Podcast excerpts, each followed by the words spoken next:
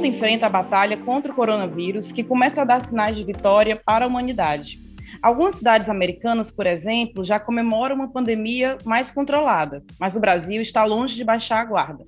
A vacinação tardia, o ritmo lento e as crenças e desinformação sobre os imunizantes são alguns dos entraves dessa batalha.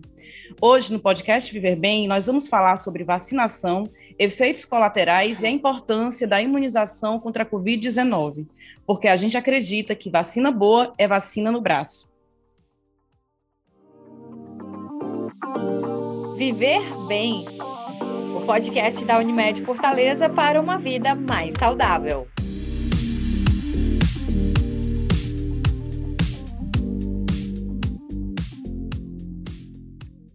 Dor no braço, dor de cabeça, cansaço e febre são alguns sintomas que você pode sentir horas depois de tomar alguma das vacinas contra a Covid-19. Na verdade, são reações comuns também para outros tipos de imunizantes, como, por exemplo, a vacina antitetânica. Atualmente, quatro vacinas contra o coronavírus já receberam autorização da Agência Nacional de Vigilância Sanitária, Anvisa, para uso no Brasil. Coronavac, vacina do Butantan, produzida em parceria com a biofarmacêutica Sinovac, e os imunizantes das empresas AstraZeneca, Pfizer e Janssen. No Ceará, já há agendamento para pessoas com 30 e poucos anos. Eu, Luísa Lima, tomei a minha no comecinho de junho, a minha primeira dose, por ser professora, e confesso que fiquei bastante emocionada por esse fio de esperança que a vacina dá para a gente e esperando que chegue logo para todos. E você, Letícia? Eu, Letícia Lopes, estou lá com meu nome agendado nas listas de vacina da Prefeitura de Fortaleza. Também estou ansiosa e aguardando que a vacina chegue para todos. E hoje, é, no nosso podcast, Lu, a gente vai conversar sobre a importância da vacinação contra a Covid-19 e os efeitos colaterais com a médica infectologista, doutora Eveline Girão, membro da Comissão de Controle de Infecção do Hospital Unimed Fortaleza e a diretora-geral do Hospital Unimed Fortaleza, doutora Fernanda Colares. Doutoras, muito bem, sejam bem-vindas ao nosso podcast. Queria saber com as senhoras como as vacinas se comportam no organismo. Bom, as vacinas, elas estimulam o organismo a produzir anticorpos, dirigidos especificamente contra o agente infeccioso que está contido nessa vacina, que pode ser um vírus, um pedaço de vírus, uma bactéria, né?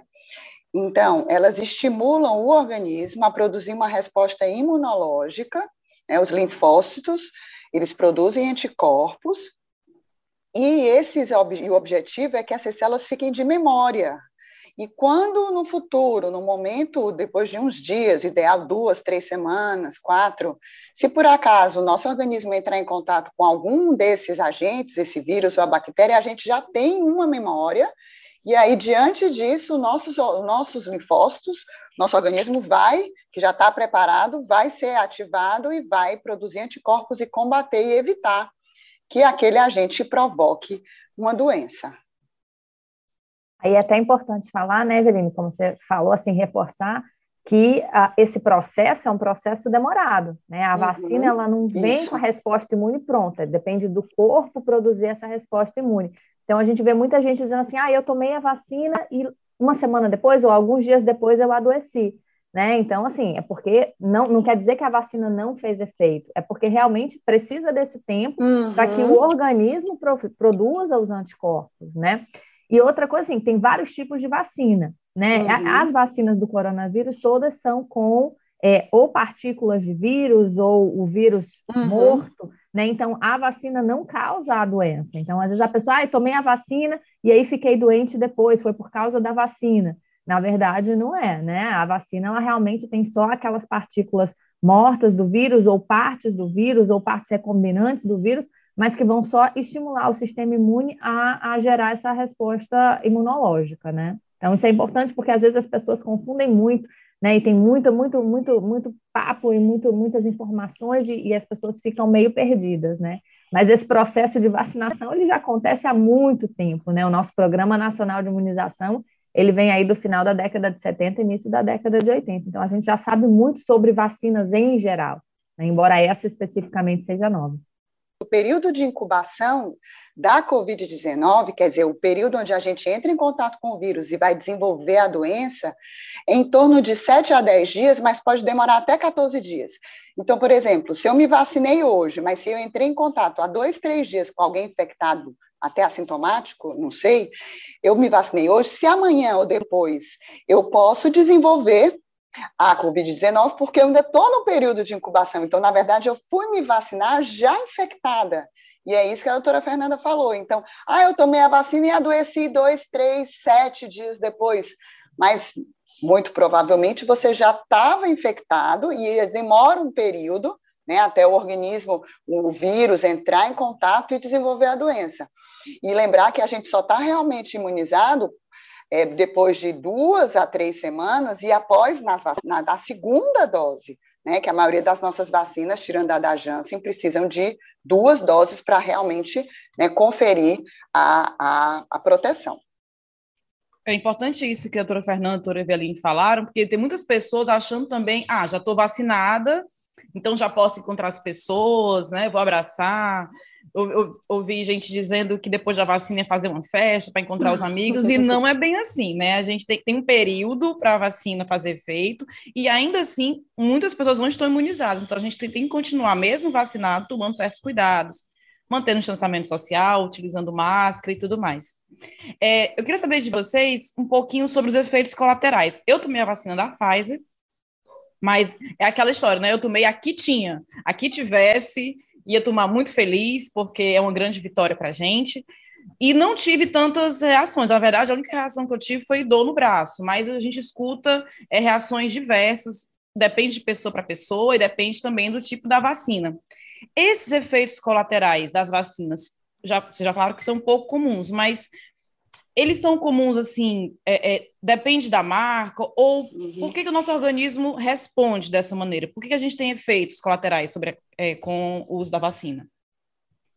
É, assim, todas as vacinas, elas têm um potencial de causar efeito adverso, né? A imensa maioria das vacinas causam efeitos leves, locais, dor no braço, né? Às vezes um pouco de dor de cabeça, uma febre baixa, e isso varia muito do tipo de vacina. Por exemplo, as vacinas de vírus atenuados, que são aqueles vírus vivos, mas que estão meio dormentes, elas têm um risco, como por exemplo, febre amarela, é, é, catapora, né, sarampo, elas têm uma chance de causar mais reação. As vacinas de vírus inativados, os mortos, né, que são, os, são as nossas vacinas contra o coronavírus, elas causam, tem, um, tem uma chance menor de causar reação, mas isso é muito variável, depende de vacina para vacina, porque depois a gente pode falar melhor, é, apesar de serem todas de vírus mortos, mas elas têm umas, umas diferenças, e depende do, da pessoa, do sistema imunológico.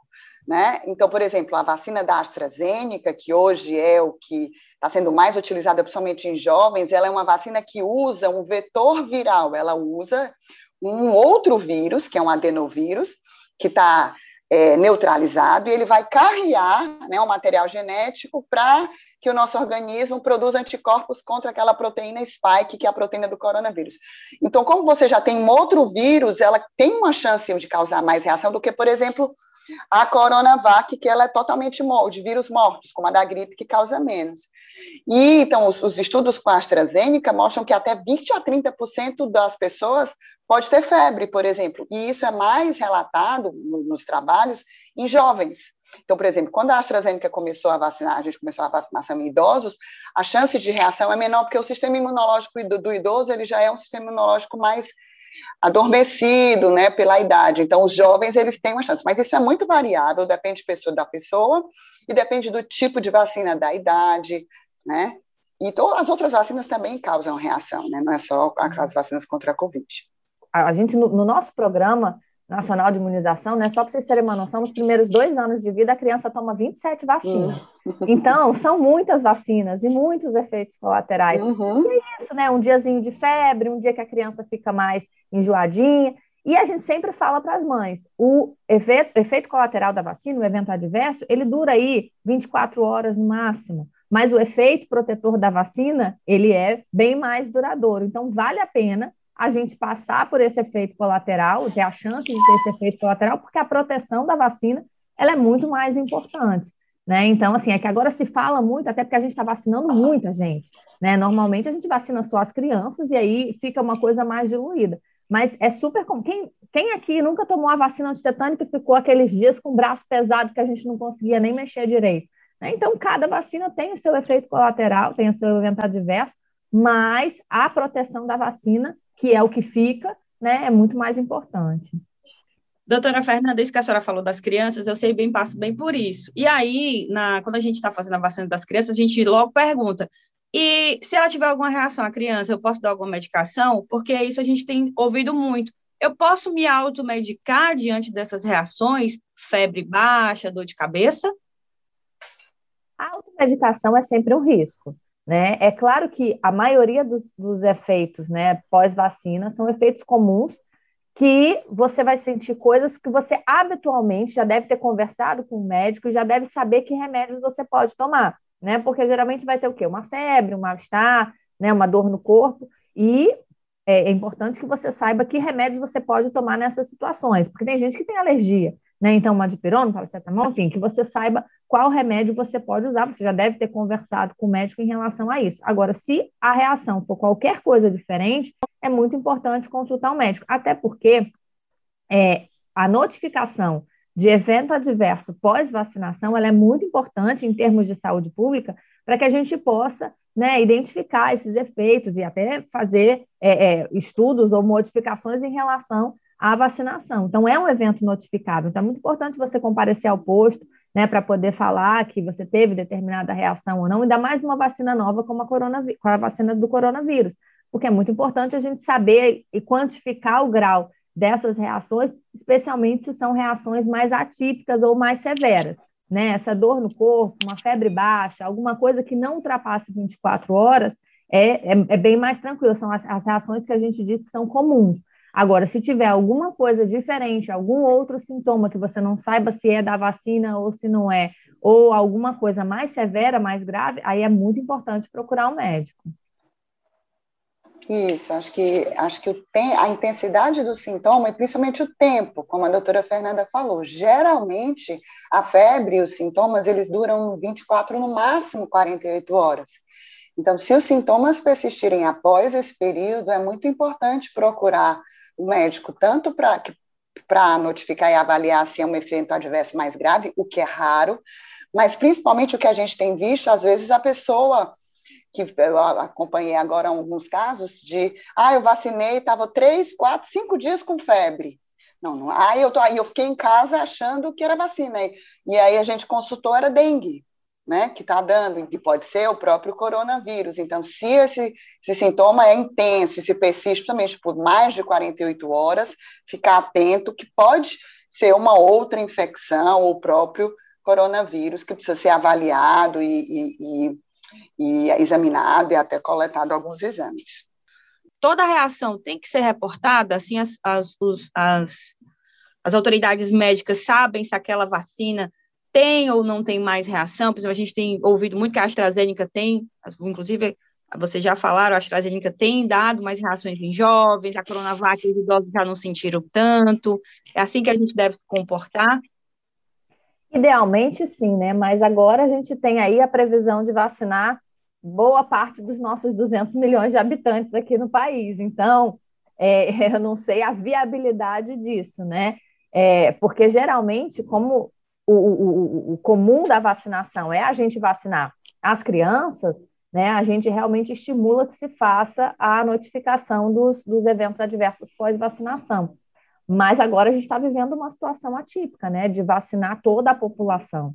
Então, eu não sei se a gente vai ter condições, né, é, em termos de sistema mesmo, de, de fazer todas essas notificações. Mas pelo menos as, as notificações das, dos eventos mais graves, mais severos, uhum. aí é muito importante a gente fazer. Né, essa, essa mais comum, a dor no braço, uma molezinha, uma coisa, uma febre baixa, é, acho que se a gente for notificar isso tudo, acho que a gente congestiona aí todo, todo o sistema né? Mas entendendo isso, que, que realmente, assim, vacina é uma coisa muito séria. O nosso, o nosso programa de vacinação aqui do país, né, ele é muito sério, ele é reconhecido internacionalmente, né? A gente tem um programa de vacinação muito completo, Né? Então, é, todo esse sistema de notificação, de armazenamento, de transporte de vacina são coisas que são levadas assim realmente é, é, é num, modelo com muita segurança, com muita qualidade. Né? Então, se estimula realmente que se faça a notificação dos eventos pós-vacinação. Mas a questão agora realmente é, é, numérica mesmo, né? Porque a gente está passando por essa, essa questão de, de, de, vacinar quase a totalidade da população, né? Por enquanto, a gente tem aí vacina autorizada a partir dos 12 anos. Então, imagina qual a porcentagem aí dos nossos 200 milhões de habitantes, né? Então, realmente, a, a limitação acaba sendo muito por conta disso. É, doutoras, e esses efeitos colaterais que muitos vão sentir e sentiram na primeira dose, eles tendem a melhorar na segunda dose, tende a piorar? Como é que fica para a segunda dose, ou é a mesma coisa?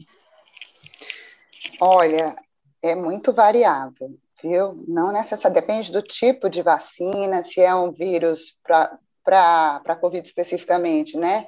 No caso da Coronavac, que causa pouquíssimas reações, a AstraZeneca já causa mais, depende do tipo, depende da, do status imunológico, depende da idade.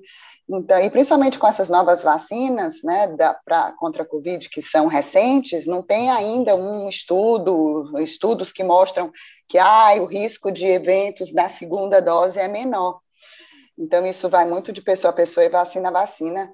É, a doutora Fernanda pode complementar melhor que é pediatra, mas, por exemplo, as minhas filhas, quando tomavam, principalmente no primeiro ano de vida, por exemplo, as, a, a pneumonia antipneumocócica, né, que costuma dar mais, as vacinas de, de, conjugadas, que costumam dar mais reação, elas tiveram na segunda, na terceira dose, tanto quanto na primeira, então isso é muito, muito variável, não dá para prever. Exato, exato. É completamente variável, né? É, e, e, e, principalmente do coronavírus, é tudo muito novo, né? Normalmente, é, um, um, um programa de vacinação, um, um, estudo de vacina, ele leva mais de 10 anos, porque você vê efeitos a curto, a médio, a longo prazo. Né? Aqui, essa questão de saúde pública fez com que a gente tivesse que realmente começar de maneira mais, mais rápida. Né? Então é tudo muito novo. Então não dá para a gente dizer se vai ser melhor na segunda, se não vai ser, ou quem não teve reação na primeira, de repente vai ter na segunda. Mas o, acho que a mensagem mais importante é que o efeito adverso ele é passageiro e a, a proteção da vacina é duradoura. Então uma coisa não deve não deve impedir a outra.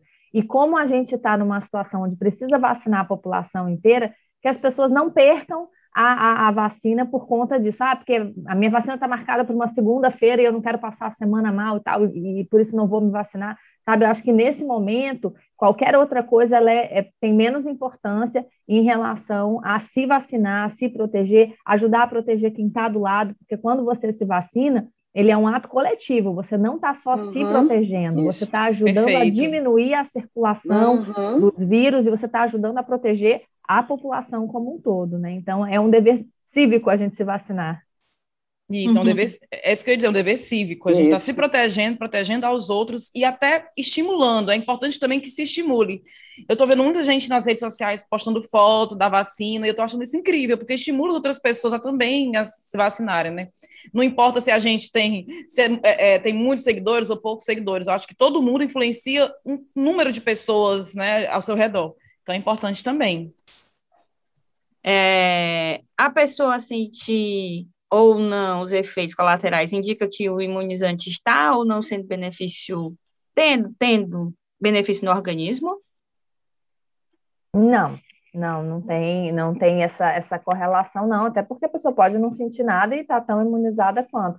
Como a doutora Eveline falou, é, é, é questão do seu sistema imunológico e da forma como ele vai reagir, mas isso não tem a ver com a produção de anticorpos em si. Né? Então, não, não é um guia, ah, oba, tive reação, significa que eu estou mais protegido. não, não, tem, não tem a ver, né? É aquela coisa, remédio bom é o que arde, né? É, o que amarme, infelizmente, não tem, não tem como a gente saber, isso mesmo. É, é comprovado que nenhuma vacina disponível no mundo hoje, atualmente, tem eficácia de 100% contra o vírus SARS-CoV-2. Ou seja, não impede que o indivíduo seja infectado e passe a doença para outra pessoa. Mas elas são eficazes de evitar os casos graves da doença, que levam à intubação e até mesmo à morte? Sim, é importante a gente ter essa noção, Porque, assim, lembra, como é que a gente pega o SARS-CoV e adoece de Covid, né? Então, o vírus, geralmente, ele entra né, através de gotícula, através de aerosol, na nossa, através do nosso sistema respiratório, no nariz, na boca, nas mucosas, no olho, e, e ele entra no nosso organismo, entra na nossa corrente sanguínea e aí se dissemina. Então, a vacina que a gente tomou no braço intramuscular, ela não vai evitar que esse vírus entre, rompa essa barreira e entre no nosso organismo. Até existem algumas vacinas, por exemplo, vacinas nasais tipo spray, algumas existem várias plataformas de que estimulam a produção de um anticorpo específico, que é o IgA, na mucosa, e que você tem um anticorpo ali no nariz, na boca, né, no sistema respiratório. E aí, quando o vírus entra, ele já é combatido ali. Então é importante assim, eu me vacinei, eu estou cheio de anticorpos, mas o vírus ele vai entrar pela meu, na minha boca, pelo meu nariz, pela minha mucosa do olho. E aí uma vez que ele chegou na minha circulação, na minha corrente sanguínea, se eu me vacinei e eu estou com anticorpos, esses anticorpos vão combater esse vírus e vão evitar que o vírus se transforme em doença. E aí, aquelas taxas de eficácia, né? A chance de, da Coronavac, 50% de causar doença, mais 90%, 100% de causar doença grave e óbito. Então, assim, a vacina, a maior importância é evitar casos de doença e principalmente casos graves, que essa é a maior benefício. E também não tem nenhuma que seja 100%, nem Pfizer, nem AstraZeneca. Então, mesmo a gente vacinado, a gente pode tanto se infectar com o vírus, e ter uma forma mais leve, que esse é o objetivo, ou, e transmitir também. Então, o vírus pode ficar circulando, por isso que a gente tem que manter as medidas, mesmo depois de ter tomado as duas doses e tudo, até que mais de 70%, 80% da população esteja vacinado e esse vírus diminua a circulação, né? O que, infelizmente, a gente ainda não está longe disso ainda. Exato. E isso serve para todas as vacinas. É porque a, se, se, criou muito essa discussão sobre a eficácia das vacinas do coronavírus e tal. Mas, por exemplo, a primeira vacina, das primeiras vacinas que a gente toma quando a gente nasce, a BCG, Acho que a maioria das pessoas não sabe, mas ela é contra a tuberculose. Mas ela não quer dizer que ela vai impedir a gente de ter a tuberculose, ela vai impedir as formas graves de tuberculose. A vacina pneumocócica, a, pró a própria vacina contra a influenza. Então, assim, o objetivo uhum. da vacina, ele é de diminuir a circulação daquele patógeno e de prevenir as formas graves. Né? Então, uhum. o objetivo é esse, sempre foi. Então, não é dizer que a vacina é ruim ou uma vacina é melhor do que a outra. O, o objetivo no momento é, como a doutora Evelyn falou, que a gente tenha uma resposta imunológica que não deixe a gente fazer formas graves e que, ao vacinar uma grande parte da população, o vírus deixe de circular. E aí ele vai passar, diminuir né, a sua importância enquanto problema de saúde pública. Né? Vai ficar restrito e vai ficar é, mais controlável. Né? Não vai ser essa coisa, porque como a transmissão é muito fácil, hoje a população toda, né, desprotegida, você vai transmitindo, transmitindo e vai fazendo esses surtos e esses momentos onde essas ondas que a gente chama, né, que é quando a gente tem um grande número de pessoas infectadas ao mesmo tempo. Né? Então, é importante tomar qualquer uma das vacinas, porque o objetivo é esse: é diminuir a circulação e diminuir e prevenir formas graves. É, doutora Fernanda, é, já dá para sentir esse impacto da vacinação, né, que a gente está sentindo agora? Quais são os números da Unimed Fortaleza sobre os índices de intubação? Se caíram com a vacinação, como é que está? Bom, então, só é, esclarecendo algumas coisas, né? Quando você vem a onda, né, é, ela é uma onda por quê? Porque ela sobe e ela desce, uhum. né?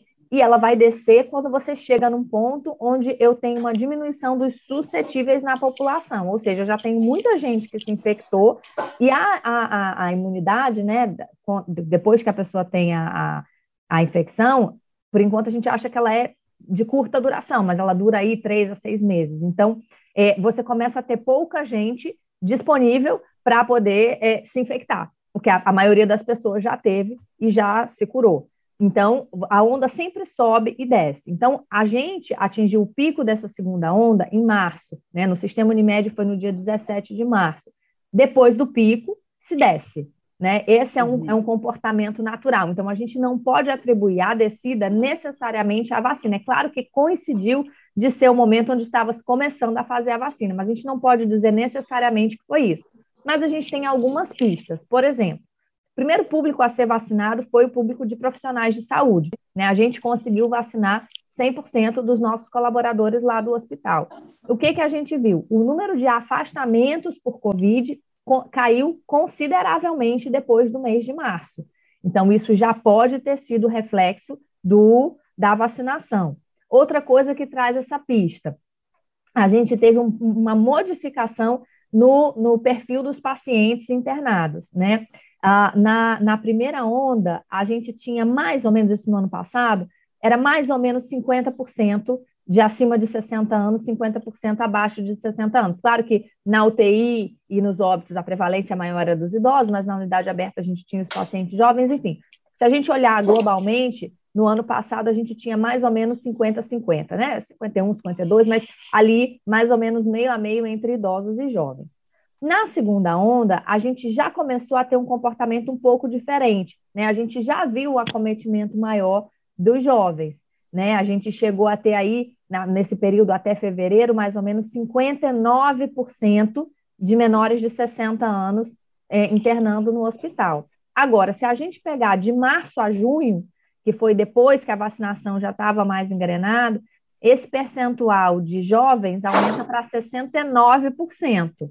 Né? Então, pode ter sido, são pistas, né? a gente não tem como uhum. dizer com certeza, mas são pistas que podem indicar que, como os idosos né, já, já foram, foram a primeira população a começar a ser vacinada, a gente começou a internar mais os pacientes menores de 60 anos. Então, pode sim ter a ver com a, com a vacinação, né? Esse, essa mudança no perfil. Ai, perfeito, demais. É, é, eu posso só, comple é, só complementando, claro. a gente tem evidências no Brasil, né? A Fiocruz publicou, está prestes a publicar aquele estudo em Serrana, que é uma cidade do interior de São Paulo, onde eles avaliaram três meses, acho, após a vacinação, e comprovaram que a redução de internação de idosos, não, o número de idosos acima de 60 anos, 65, que estavam muito, mais de 90% dessa população estava vacinada, uma cidade pequena, houve uma queda drástica de internação por essa população. Então, é, comprovando em outros, a gente já tem até com a Coronavac, que está já meio infelizmente ficam sommeliers de vacina, ah, não quero Coronavac, quero Pfizer, quero, né, de meio em descrédito, mas com, graças a Deus a gente já tem comprovação de que locais onde a maior parte da população está vacinada, inclusive com a Coronavac, reduz a, a internação, que são os casos graves, né. Entendi. Quem não pode tomar vacina? Por exemplo, no meu dia de agendamento, que está próximo, se eu estiver com sintomas de Covid, ou em caso de eu estar fazendo algum tratamento de doença crônica, ou se eu tomar alguma medicação, isso aí impossibilita de tomar a vacina no dia? Não. Na verdade, as contraindicações, né, a qualquer vacina, é você estar com uma doença aguda, doença crônica não, pelo contrário. Né? Aqui, as doenças crônicas, a gente é, faz é incentivar que as pessoas se vacinem para se proteger. Mas, em geral, a contraindicação relativa, ou como a gente diz, é uma indicação de adiamento da vacinação. Né? Eu não vou tomar a vacina agora, eu vou esperar resolver alguma coisa para poder tomar. São doenças agudas, né? doenças febris agudas. Então, é o paciente que está com febre, naquele. Não precisa estar na hora da vacina, mas assim, está com um quadro febril né, naqueles dias ali em torno da, da vacinação. Então, idealmente, esses é que devem ser adiados. A única contraindicação absoluta à vacina, e principalmente as vacinas de vírus vivo atenuado, que são aqueles vírus enfraquecidos, que não é o caso das vacinas do coronavírus, é quem tem imunodeficiência, quem tem uma doença que não vai é, permitir com que ele gere anticorpos, ou pelo contrário, né? A vacina nessa pessoa pode fazer mal, mas é uma população é, estritíssima. Né, não é o caso aqui, e a vacina do coronavírus, ela nem é uma vacina atenuada, né? São partículas virais ou vírus mortos, como a gente falou. Então, basicamente, a gente só tem indicação de adiamento da vacinação, que seriam aquelas pessoas que, no momento da vacina, estão passando por um quadro agudo, né? Um quadro, principalmente um quadro febril agudo. Né? Todas as outras é, é importante realmente vacina. É isso, é isso mesmo, Fernanda. É, como é muito, as vacinas são novas, né? Não existem ainda recomendações bem estabelecidas, consensos.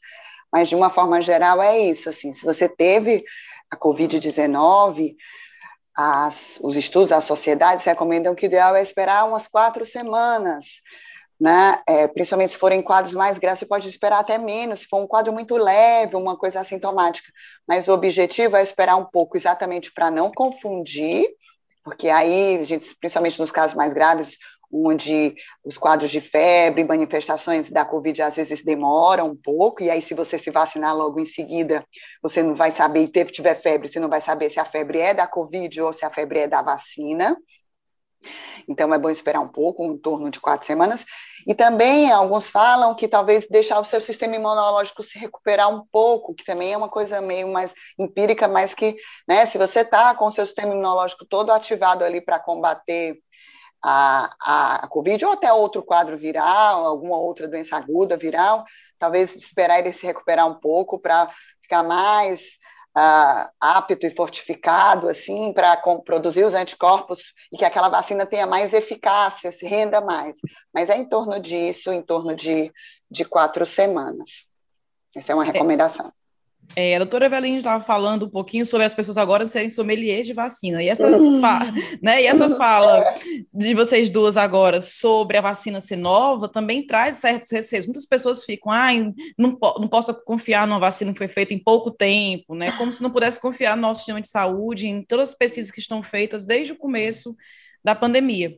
Então, só para esclarecer, existem, a gente sabe que existem hoje em dia aqui quatro vacinas já, já sendo é, já, já sendo aplicadas, então não tem uma vacina melhor que a outra, né? A gente pode, deve tomar qualquer uma das vacinas. Como é que eu posso esclarecer para as pessoas que ainda estão receosas a diferença entre as vacinas e por que, que, que pode ser qualquer uma? Na verdade, é importante, programas como esse, podcasts como esse, são muito importantes para levar informação de, verdadeira para as pessoas. Acho que está faltando um pouquinho de informação. As pessoas têm que se informar de fontes mais fiéis Isso. sobre a vacinação. Então, como é que eu posso explicar para essas pessoas que estão com receio que as vacinas, que não tem diferença entre as vacinas? Aliás, que existem, mas em termos de eficácia, a boa é aquela que está disponível para você. Isso, assim, infelizmente, hoje existe uma politização muito grande, uhum. né, principalmente no Brasil, dos, dos remédios, da vacina, então, muita fake news, não baseada em evidência e ciência, mas em interesses políticos, o que está atrapalhando muito né, o andamento do nosso programa nacional, como a doutora Fernanda falou, e que é tão antigo, e lembrar assim, que as vacinas contra o SARS-CoV-2, apesar de serem novas, foram é, lançadas e, e, desenvolvidas em um ano, mas as plataformas, quer dizer, a tecnologia que elas usam, são tecnologias antigas, de anos, e que já são seguras, e tem muitos estudos, até mesmo a vacina do, da, da Pfizer, que é a vacina de RNA, que as pessoas diziam, ah, que vai entrar no seu DNA, o chip, né, que vai modificar o seu código genético, até mesmo essa vacina, que é uma vacina, uma metodologia mais moderna, ela já vem há anos sendo estudada e aplicada em outras vacinas, e que tão rapidamente foi desenvolvida porque pegou-se, já não se partiu do zero, partiram-se de vários estudos já comprovados com outras vacinas, então a Coronavac, por exemplo, a tecnologia é muito parecida com a da gripe. Então é importante, assim, não existe como a gente comparar as vacinas, ah, porque a taxa de eficácia da Coronavac é 50, 60, a da Pfizer é 90 e a da AstraZeneca é 75. Então vou querer só Pfizer. Porque esses estudos que foram os estudos com milhares de pessoas que foram publicados né, para liberação, eles foram estudos feitos com populações muito diferentes, com idades diferentes. Por exemplo, a Coronavac, ela utilizou como voluntários profissionais de saúde, enquanto que a AstraZeneca e a Pfizer é a população geral. Então, não dá para você comparar banana com laranja, o que, que é melhor, né? qual é a melhor fruta, não dá para saber. Então, é, não existe ainda estudos que comparem ah, essa, a Coronavac versus a AstraZeneca versus a Pfizer. Eu usei as três e eu vi qual, qual foi melhor. Não tem. Então, a importância, o importante é, como a doutora Fernanda falou, não é eu, não é a vacinação, é uma coisa coletiva. Não adianta eu, a minha família que está vacinada de Pfizer e todo o meu entorno na cidade está sem vacina. Então, o importante é aquela vacina que alcance o maior percentual da população, idealmente 70%, para que diminua a circulação viral e que esse vírus pare de circular.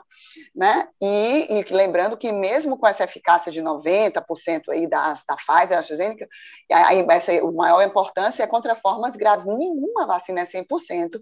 Então, a gente tem que tomar, todas são seguras, todas têm eficácia, e o importante é aquela que está disponível o mais rápido possível, e o mais rápido possível antes das variantes. Ah, não, não vou tomar agora, vou esperar chegar a da Janssen, que é uma dose única. E aí, se você se infectar contra uma variante, né, que eu nem sei até que ponto, então, assim, o importante é vacinar logo para diminuir a circulação viral e a gente diminuir, e diminuindo essa essa onda, a queda dessa onda, como a doutora Fernanda falou, que está caindo, mas ainda está muito alta. Né? Lembrar para as pessoas ah, que as coisas melhoraram, graças a Deus os números diminuíram, mas a gente ainda está com números muito altos. Ontem, eu vi, no, de ontem para hoje no Brasil, ainda morreram duas mil pessoas, o que é uma coisa gravíssima no país inteiro.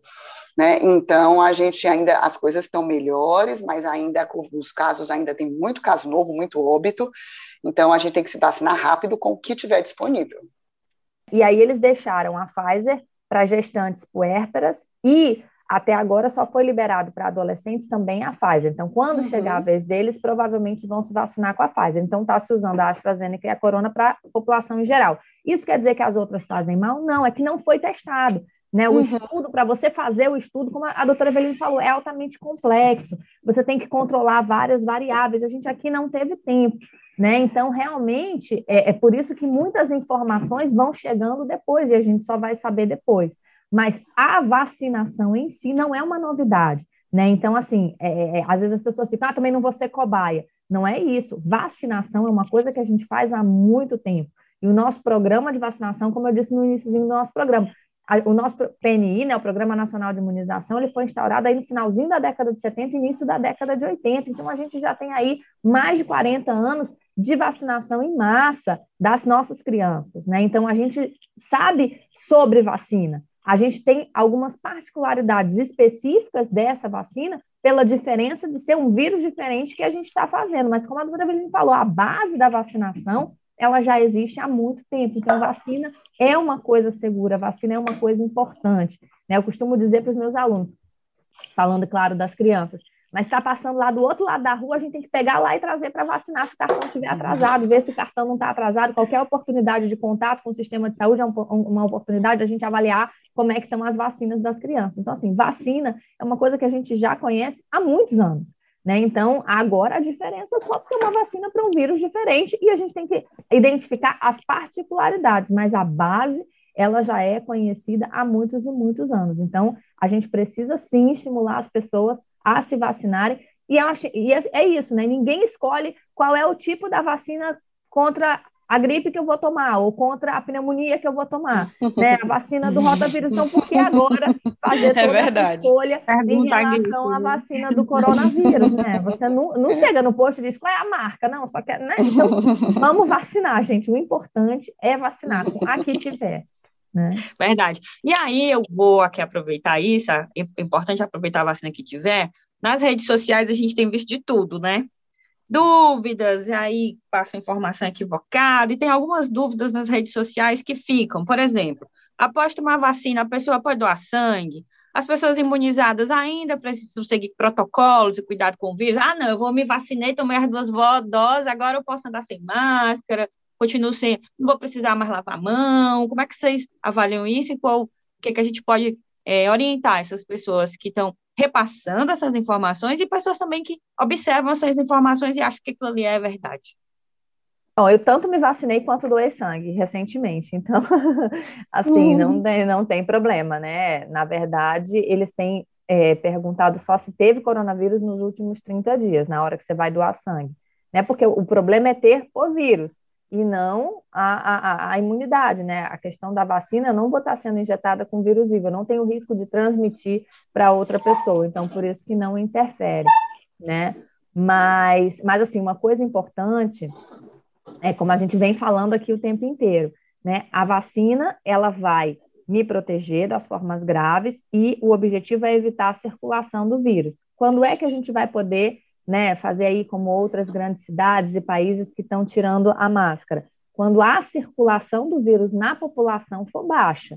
E isso depende de uma grande parte da nossa população estar tá vacinada. Então, não adianta eu me vacinar e eu querer tirar máscara, porque, como a doutora Eveline falou, a gente ainda assim pode ter contato com o vírus, ele pode ficar na nossa, nas nossas vias aéreas e a gente pode transmitir, mesmo vacinado. Então, o, o importante é, quando a gente vacinar todo mundo, né, quando a gente vacinar uma boa parte da população, aí a circulação do vírus vai diminuir, aí a gente vai poder né, relaxar em relação aos cuidados. Mas nesse momento, até que a gente atinja esse ponto, e nós temos um país de dimensões continentais, então não adianta também na nossa cidade. Aqui, uhum. Fortaleza é uma cidade turística, que tem voos saindo uhum. e chegando o tempo inteiro. Então, não adianta só a gente estar vacinado, a gente precisa que o país inteiro esteja numa condição né, boa de vacinação para que a gente possa realmente tirar a máscara e, e afrouxar os cuidados. É isso mesmo, eu tenho me preocupado bastante, viu, Fernanda? Porque assim, o que a gente tem visto hoje, né? A gente anda na rua, nos bares, as pessoas estão sem máscara, acham que estão em Israel, na, né, na Inglaterra. A lembrar que no país, o Ceará especificamente, graças a, ao esforço aí, a gente tem, eu acho que é importante reforçar, né, do governo do estado e da Secretaria de Saúde, a gente está bem adiantado, mas o país ele está, acho que com 10% só, menos de 15% da população com a vacinação com duas doses. Então, a gente tem 80% a 90% da população brasileira que ainda não está com as duas doses da vacina. Então, a maioria da população não está. E o vírus está circulando, e tem as férias aí, tem os turistas, e tem as variantes. Então, mesmo você vacinado, você pode adquirir e transmitir. E então a gente, infelizmente, ainda precisa usar máscara, um distanciamento de um metro e meio, dois, evitar ambientes muito fechados, higienizar as mãos até que a maior parte da população esteja vacinada e diminua a circulação viral. Então, infelizmente, não dá para tirar máscara, como a doutora Fernanda falou, ainda não chegamos, ainda estamos, estamos longe desse número, desse momento ainda, infelizmente. É, gente, não dá para tirar máscara e o importante é ressaltar aqui o uso da máscara PFF2, que eu ainda vejo muitas pessoas na rua utilizando máscaras de pano né, para estar em ambientes fechados. Eu acho que também precisa ter uma informação boa em relação à qualidade da máscara que você está usando, né? Não usar máscara apenas por usar, ah, porque eu tenho que usar, porque tenho que seguir um protocolo, porque é obrigado. Não. Usar mesmo, porque o melhor caminho para a gente chegar mais rápido onde a gente quer, que é uma vida normal, é sair, é estar com nossos familiares e amigos, é a vacinação em massa e o uso dos cuidados por agora. Vamos cuidar agora para poder aproveitar um pouco mais das pessoas que a gente chama mais tarde. Então, acho que o Agora, só que... falar uma coisinha, Liga, Luísa, assim, a PFF2, uhum. né, que é a máscara, a Eveline sabe, né? Porque... A Eveline querendo falar também. Toda essa questão aqui no hospital, né? É, é, cada máscara, ela protege contra um determinado tamanho de partícula. Né? Então, o coronavírus, ele geralmente ele é transmitido por gotículas, que são partículas maiores. Então, não precisa ser a PFF2. A PFF2 ela é importante em ambientes onde ele sofre aerosolização, onde ele fica né, menor que 5 micra, né, né, Eveline? Não sei uhum, tamanho. Isso.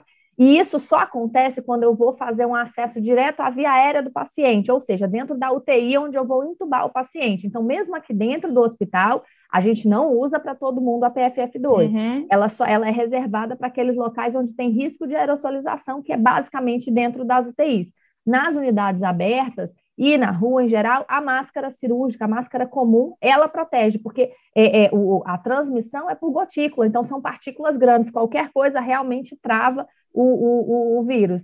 Né? Então, a, a, gente precisa saber disso também, porque logo no início, no ano passado, foi uma corrida e todo mundo queria a máscara e a gente chegou a ter um risco sério de desabastecimento. Né? A gente conseguiu passar sem, sem desabastecer os nossos profissionais que trabalhavam aqui no hospital, as custas de protocolo e realmente entender cada situação precisa de determinado tipo de proteção. Né? E a, a, mais do que, assim, a máscara é extremamente importante, mas a higiene das mãos, lavar as higiene. mãos com álcool, é muito mais importante, porque a gente pega nas coisas e bota a mão no olho, bota a mão no nariz, bota a mão na boca. E é assim que a gente acaba pegando. Então, realmente, é, é mais do que, do que. A máscara é muito importante, mas a, a higiene das mãos é mais. A higiene também. É, isso, é muito é, importante. É, isso mesmo. E eu, eu só queria complementar o que a doutora Fernanda falou, Uh, essa coisa de precisar usar duas máscaras, né? A gente sabe que saiu um estudo do CDC, que é o Centro de Doenças americano, que saiu até nas, nas mídias leigas.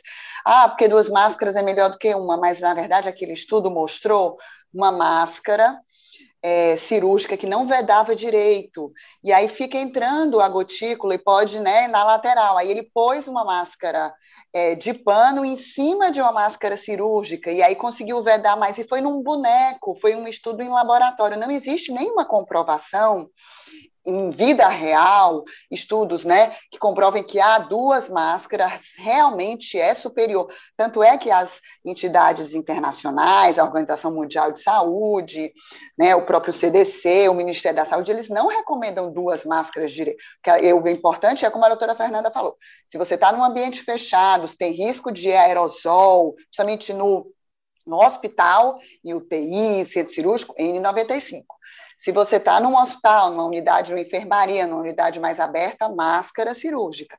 E se você está na rua, no supermercado, né, no, no, ônibus, a máscara de pano ela é suficiente, porque teoricamente você não está lidando ali, não vai fazer um procedimento médico, né?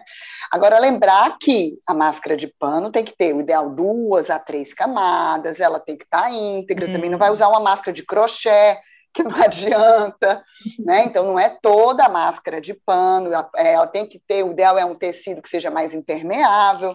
Então não precisa todo mundo sair no meio da rua tomando, usando N95 nem no hospital inteiro. Cada situação tem a sua e também não existe essa coisa comprovada que está muito na moda e que a gente vê toda hora de ah, todo mundo usa duas máscaras, né? Não tem essa coisa de que tem que usar duas máscaras. Se você usar uma única máscara adequada para cada situação e ela está vedando direitinho você não está tocando, como a doutora Fernanda falou, também não adianta estar tá com N95, toda hora você toca, mexe, contamina a máscara e tira e ela não está vedada, aí também não adianta. Né? Então, é usar a máscara adequada, na situação adequada, e não ficar mexendo, não ficar tocando, não ficar contaminando, trocar no período adequado, né? Esses é, cuidados. Então, é importante que ela vede bem para não deixar passar, independente seja um N95. Eu já vi pessoas usando a máscara cirúrgica abaixo da N95, aí já é mais errado porque tira a vedação da N95 pois é, no caso, né? Essa coisa não tem, é, como virou meio moda, mas não existe uma comprovação científica de que ah, tem que usar duas. O importante é que ela vede direitinho e que você não fique tocando, como a doutora Fernanda falou, que você pega tudo, se você fica mexendo e tocando, contamina aquela máscara, né? Então, que ela vede direitinho e que você não fique contaminando a máscara, higienizando a sua mão sempre que tocar, né, nas, nas superfícies ou alguém, e para não, não ficar pegando no olho, na boca e na máscara, né? Olha, gente, que importante, né? É bom saber da informação e de uma fonte segura para saber até o tipo de vacina ou de máscara que a gente deve usar. É, então, gente, acho que a, a, mensagem é: vem vacina e use máscara, continue usando máscara e se protegendo. Nosso papo de hoje fica por aqui. Eu queria muito agradecer a doutora Fernanda, a doutora Eveline, que foram, assim, esclarecimentos preciosos. Quando E para você que está nos ouvindo, quando você terminar de ouvir, vai lá no blog Viver Bem, que tem alguns bons vídeos ainda sobre informações sobre a Covid-19.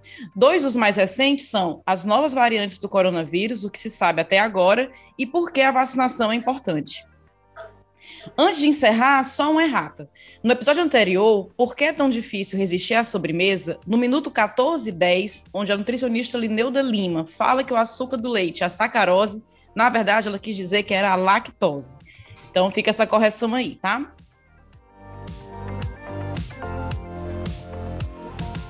O podcast Viver Bem da Unimed Fortaleza é uma realização do Grupo de Comunicação O Povo. Roteiro e coordenação, Paula Lima. Produção, Diego Viana. Edição, Mariana Vieira.